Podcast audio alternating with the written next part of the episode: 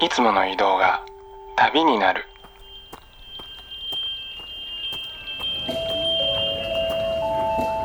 音で巡る30分間の小旅行へご案内します。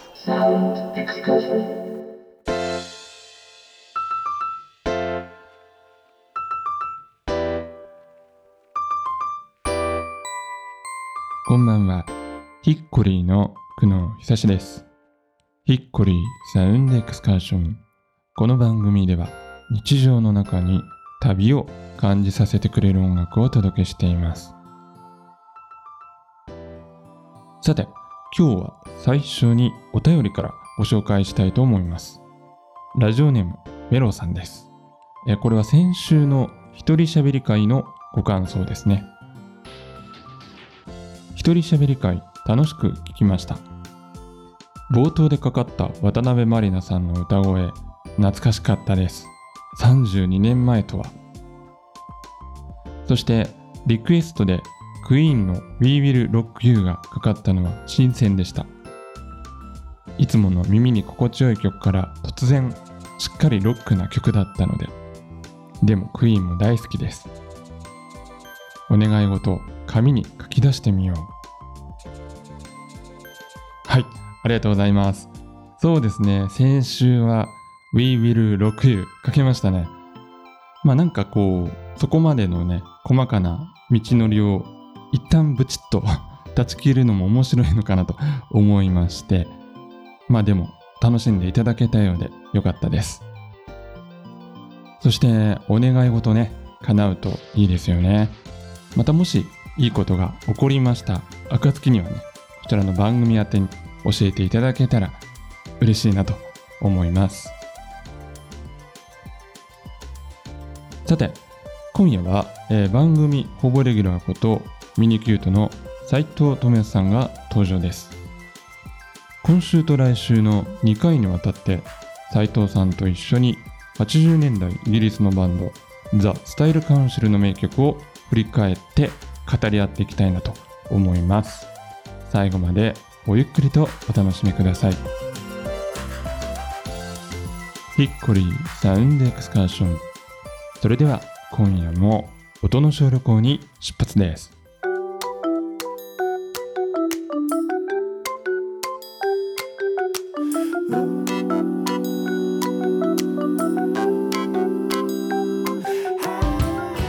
えー、斉藤さんこんばんは。こんばんは。今夜もよろしくお願いいたしますお願いします。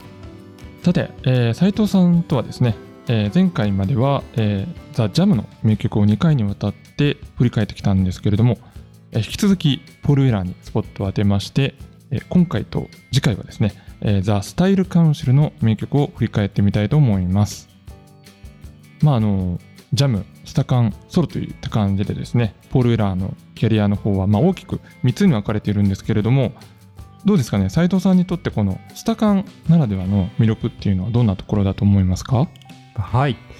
えーまあ、ポール・ウェラーっていうのはあのー時期時期によってやっぱりあのパートナーを変えることによって音楽性がどんどん変わっていくってところが魅力だとは思うんですけども、ええ。まあ、スタイルカウンシルはよりメンバーがやっぱり流動的でうん、あるというところでポール・ウェラー色があの薄まっているというかライトになっているところがうん。うんキャリア中の中でもなんかこう目立つ部分だなと思いますね。うんうん。なるほどね。あれですよね。斉藤さんがそのスタイルカウンシルを聞くきっかけになったっていうのが以前もねちょっとお話ありましたけどフリッパーズギターのね影響からということでしたよね、はい。うん、そうですね、うん。やっぱりあのジャムとか、うん。あのソロのキャリアの音楽も後で聴くことにはなるんですけども、うんやっぱりどうスタカンが一番多分入り口としては自分に一番フィットしたというか、自分が好きなタイプの音楽にやっぱり一番近かったので、入り口としてすごい良かったなと思いますね。やっぱり好きな曲もより一層この時期っていうのはね、うん。たくさん集中してるんじゃないかなと思いますけれどもね。ありますね。もう選ぶのにだいぶ苦労した、はい、いましたね。はいさあそれではですね今回はそんなザ・スタイルカウンシルの名曲を斉藤さんの選曲で一緒に聴いていきたいと思います、えーまずはこの曲からです、えー1984年のアルバム「カフェブリュー」から「ミックスブレッシング」という曲でした。うん、あのスタイルカウンシルはもうなんかポール・ウェラーうん。がいなくてもスタイルカウンシルというか、うん。えーこれはミック・タルボット一人で演奏している曲だと思うんですけども、うんうんうんそこはなんかスタイルカウンシルというユニットの特徴をすごい表している曲だなと思って、うん1曲目に選びました。ねこれまああの一応フルアルバムとしてはファーストになるかなと思うんですけどカフェビルっていうのはねはい。それのやっぱ1曲目にこのミック・タルボットのソロを持ってきたってところがまたスタイルカウンシルらしいかなと、思いましたけどもね。そうですね、うん。もうなんか僕もね、スタイルカウンシル初めて聞いたのはうん。このカフェブリューからなので、あはいはい。うん。1曲目いきなりこのピアノだけというのは、すごいインパクトがありましたね。ね。うん、うん。はい。でなんかやっぱこのミック・タルボットのピアノっていうのもすごく独特というかなんかあのちょっと R&B っぽいブギっぽいところもあるしジャズっぽい部分もあるし、はい。なんかすごく洗練されててうん。かっこいいですよね、これ。そうですね、うん。なんかこう、なんていうんでしょう、ブギーっぽいというか、うん。ジャズでもなければ、うん。フォンキートンクでもないし、はいはいはい。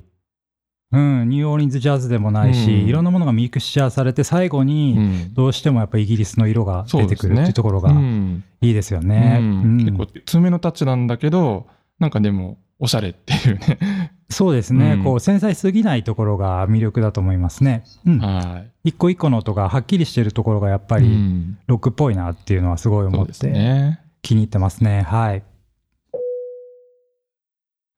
はい、え2曲目にお聴きいただいたのは、ザ・ビッグボスグループ。えーこちらはですね、1984年の12日シングル、グルービンに収録されている曲ですね。はい、えーなんかミュージシャンっていうのはキャリアの一番最初にバンドがあった人ってソロになったりとか、うん。次のバンドを組んだりしても、えっと、音楽性があんまり変わらないというか、なんで最初のバンド解散したんだろうっていうことを思うことが結構多かったり。するんですけども、まあ、あのポール・ウェラーに関してはなんかやっぱりスタイルカウンシルっていうのはジャムとやっぱ音楽性がだいぶ違っていて、うんなんかこのビッグボスグルーブを聞くと、あうんこういうことがやりたかったんだろうなっていうのがすごい、ね、ジャムとの違いが分かって、そうですね。特徴的ですようね、んそういう意味でスタイルカウンシルの中で好きな曲として選ばせてもらいました。で、この曲は多分あの、カフェブルーとアワフェイバリットショップの間ですかね、多分リリースタイミングとしてはね。そうですね。なんかあの、はい。初期のちょっとジャズっぽい感じから、あの、まあ、セカンドはいのちょっとソウルっぽい、うんまあ、黒っぽい感じがね、ちょっと色濃くなってきた部うん分が出てるかなと思いましたけれどもね。そうですね。非常によくグラデーションになっていますよね。振り返って聞いてみると。そうですよねれは本当おっしゃる通りだと思いますね。ううんんうん3曲目にお聴きいただいたのは「Down in the Seine」という曲で、えーこちらはアルバム「Our Favorite Shop」に収録されています。はい。えーっと、まあ、初期のジャズ、カフェブリューとかの頃のこう、アメリカっぽいというかジャズっぽいのから、セカンドアルバムのこう黒っぽいところ。をたどって、うんこの曲は Our Favorite Shop ってセカンドアルバムの後半に入ってる曲なんですけども、はいはいはい。えーっと、これはなんかこう、アメリカの黒いところからだんだんこう、うんヨーロッパ風うにん。なっているところというか、はいワルツっぽいリズムうでんなっているところが、なんかまあ特徴的な曲だなと思ってうん好きな曲ですね。はい。まあ、あのファーストのカフェブルーとかもねあのジャケットのイメージとかあとあの EP でパリスっていうのもねありましたけど、うん。まあ、この頃のポール・ウェラーがちょっとあの、パリモードに入ってたというかフランスにね、はい。ちょっと陶酔してたのかなっていう感じがちょっと伝わってきますけれどもね。そうですね。ただ、まあ歌詞の内容は結構はいはいはいヘビーなことを歌ってたり。とかして、そうん、その辺がこう、イギリス英語がね、わかる方が聞いてうんどう感じるのかなっていうのは、うん逆になんか興味深いところではありますよね。え4曲目にお聴きいただいたのは、えーラックという曲でした、えーこちらも Our Favorite Shop に収録されている曲です。この曲についてはいかがでしょうか？はい。まあ、ジャムとかソロになってからよりも、やっぱりスタイルカウンシルが日本で受けた理由っていうのは何かなと思ってたんですけども、はい。えっ、と、まあ曲の構成がちょっと J、J-POP っていうとあれだけど、日本の音楽っぽいというか、うんうんうん。A、B、C ってなって展開が入って、またサビになるみたいなところが、うん非常にスタイルカウンシルの曲って多いんですよね。うんジャムとうんかソロの曲に比べて。うんなのでそれが顕著に出ている曲がこのラックだなと思ってそれでちょっと今回選びましたね。まあ、あとね、あの日本はい、の経済的には割とあの、まあ、バブル期に入ってて、で、あの、うん。20はい。代とか30代の人がね、割とお金を持ってて、あの、ブランド品とかね、まあ、買い漁るようになったじゃないですか。その頃のなんか、ムードとうまく合致した感じもあるかなと思いましたけどもね。そうですね。多分にあのポール・ウェラーが意図していたのとは違う部分ですごい勘違いされやすい、はい。たまたまそういう時期にそういう音楽を奏でてたんだろうなっていうのはありますよね。えー、5曲目にお聴きいただいたのは、ザ・ロジャースという曲でした。はい、えー、とこれはあのサビがすごい印象的で、同じメロディーをずっと繰り返して歌詞もずっと一緒でうん。でもこんだけ聴かせるっていうのがすごいミニマルですごいおしゃれでかっこいいなっていうのは思いましたね。うんうんうんあとはあのデュエットしてる DCD の存在、うん。うん。すごいフィーチャーされててそねこまあスタイルカウンシルうん。ならではの特徴ですよね。そうですね。結構なんか日本でもヒットしたらしいですね、この曲はね。うんあそうなうんん、ですね。なんか調べたらうん割とね、そんなこと書いてありました。えそう。あでもなんかそれがまあうなずけるようなうん本当に、うん日本人が好きそうな感じでもありますよね。そうなんかラジオとかでも頻繁にかかってた、そうですよ。はい、うん。たまにねあのミスタードーナツに行くとはいはあのチープトリックとかい。うん。そういうなんか昔懐かしいあのなんだっけな、プライベートアイズダリル・ホーランド・ジョはいー。とかに混じってこれかかりますね。そうか。懐かしの80ポップみたいな。うん、そっか。なので、多分今50代中ぐらいの方は、多うん分ポール・ウェラーの存在自体はあんまり知らなくてもこの曲は知ってたりとかするんじゃないですかね。ね。あとは、まあ、はいこの曲は違うと思いますけど、あの、カセットテープのね、CM にも出てたそうですもんね。ああそうなんですね、うん。それは見たことなかったけど多分サブリミナル的に自分の中でうもん。子供の頃見てたのかもしれないですね。たんでしょうけど、やっぱり僕も後から YouTube で見て覚えがないので。はいうんああそうそうそう。まあ確かにあれですねあの聞いた覚えがあるような感じの曲ではありますよなんかざっくりと 80s っぽいというか確かにね。うん。そうですよね。はいシンディ・ローパーとかマドンナとか、確かに。まあ、サウンドはねあの、うんこっちスタイルカウンシルアナログの手触りはありますけれども、はいは曲の作りとかメロディーとか、あとコードの感じとかは 80s っぽいなと思いますよね。まあそういうプレイリストの中で聞いてもまあ違和感ないというね、感じですよね。はい、ね。i'm Bye.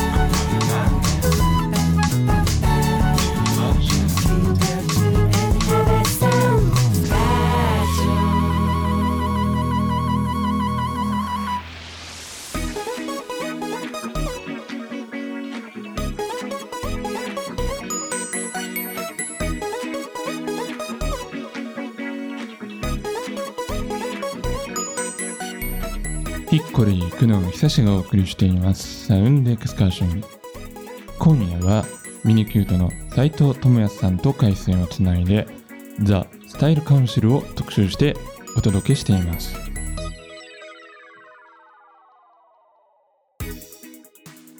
さて、えー今夜のね、あのースタイルカウンシルの選曲のポイントっていうのはどんなところでしたかね斉藤さん。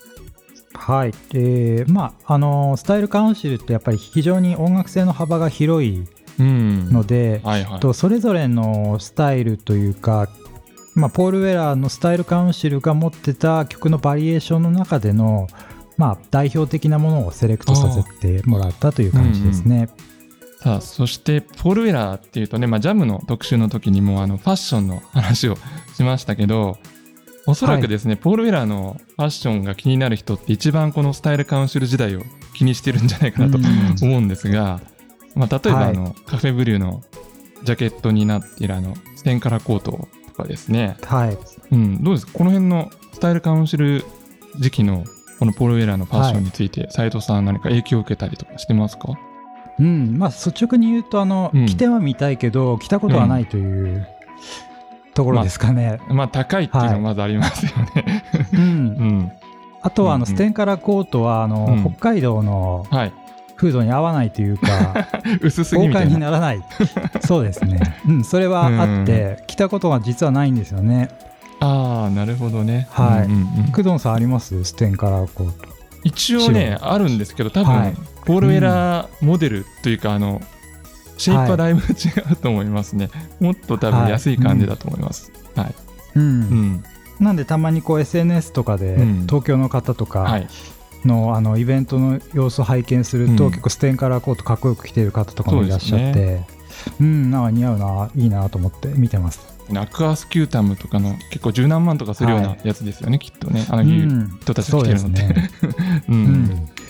まあかっこいいですよね。かっこいいですよね、はい。あの今回改めてこの、特集をやるにあたって、うん。あの自宅にある雑誌やらはいはい。何やらあのポールウェラー関連スタイルカウンシル関連のものはかき集めて見てたんですけども、うん。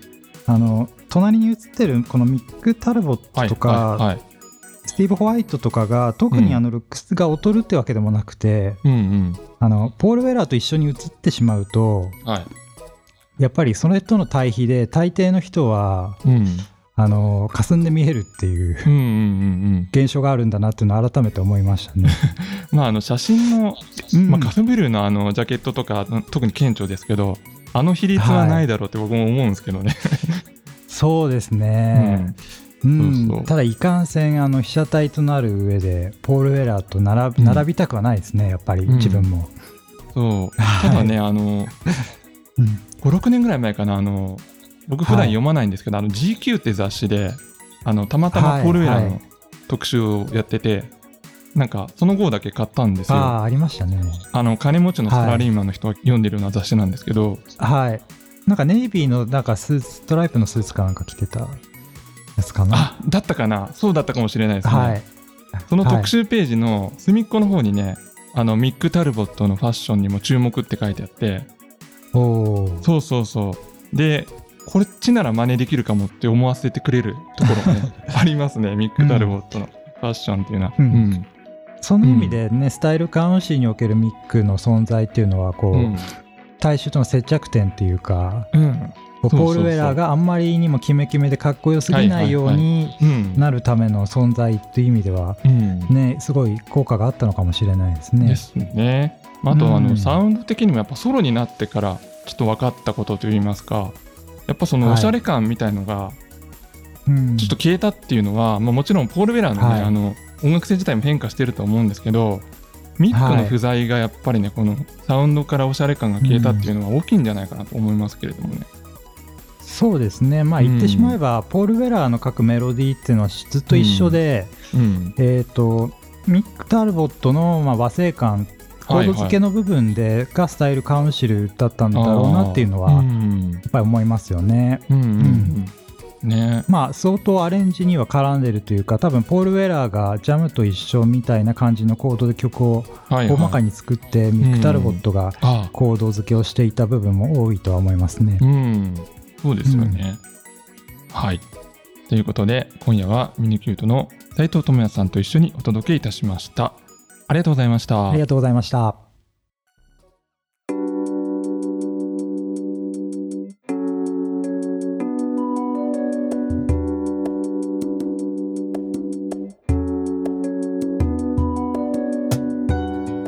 お送りしてまいりましたヒッコリーサウンドエクスカーションお別れの時間となりました番組では皆さんからのメッセージをお待ちしております今夜の感想スタイルカウンシルやポール・ウェラーに対する思い入れ普通のお便りなどお送りいただけましたら嬉しく思います。番組ウェブサイトのメッセージフォームからぜひお寄せください。メッセージをご紹介させていただいた方でご希望された方には番組ステッカーもプレゼントしております。さあそしてこのスタイルカウンシル特集ですけれども引き続き来週もですねパート2ということでお送りいたします。来週は、えー私久能が選曲したナンバーについて斉藤さんと語り合っていきます。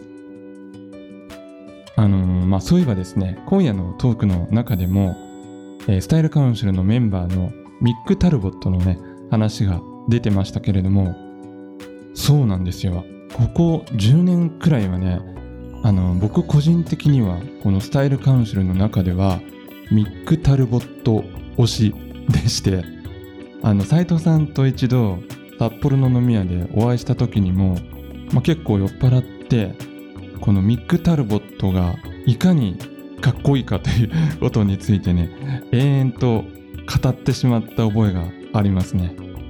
まあ来週もそんな感じで楽しくおしゃべりできたらいいなと思っています。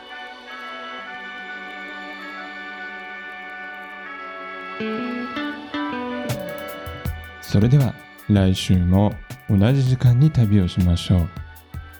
ヒッコリーサウンドエクスカーション。ナビゲーターは久野久志でした。バイバイ。